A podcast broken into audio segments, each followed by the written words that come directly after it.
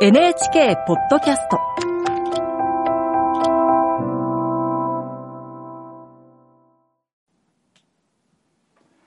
こんばんは、作家の高橋源一郎です。正月三が日を少し過ぎて、友人の T と会いました。T とは一年に一度会います。大体はお正月に。どこか食事のできる店で待ち合わせます。お互いに妻を連れて。T と最初に会ったのは大学2年の時、半世紀以上も前のことです。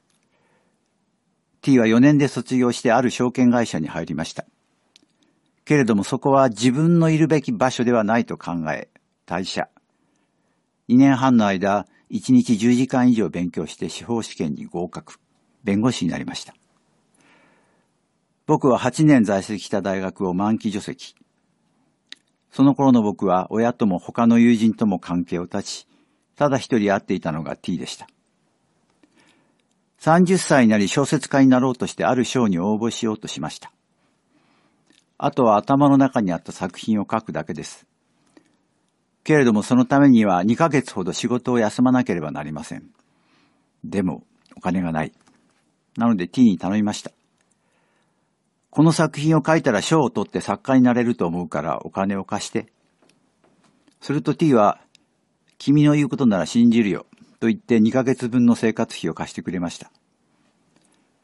T の貸してくれたお金で食いつなぎ、小説を書き、その作品は受賞し、僕は作家になったのです。もちろんお金は返しました。実は二人とも何度も結婚しています。T の婚姻届の承認はみんな僕で、僕の婚姻届の承認もいつも T です。婚姻届に署名するためにだけに会った年もありました。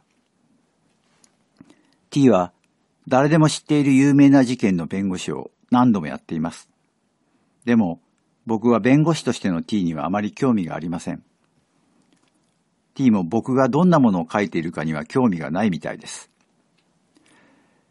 何かになる前のお互いを知っていて、そのことが一番大切だと思っているからなのかもしれません。一年に一度会ってするのは世間話。特にめぼしい話題があるわけではありません。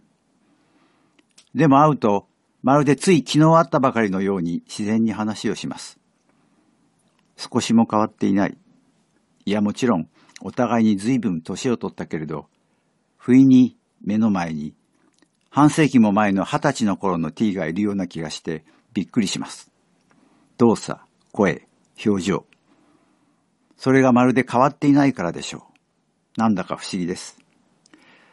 食べ終わり話し終わると店を出ます。大体は T が車で最寄りの駅まで送ってくれます。ありがとう。さようなら。また今度。それでお別れ。彼の車が去るのを見送ると、新しい年がやってきたなと思うのでした。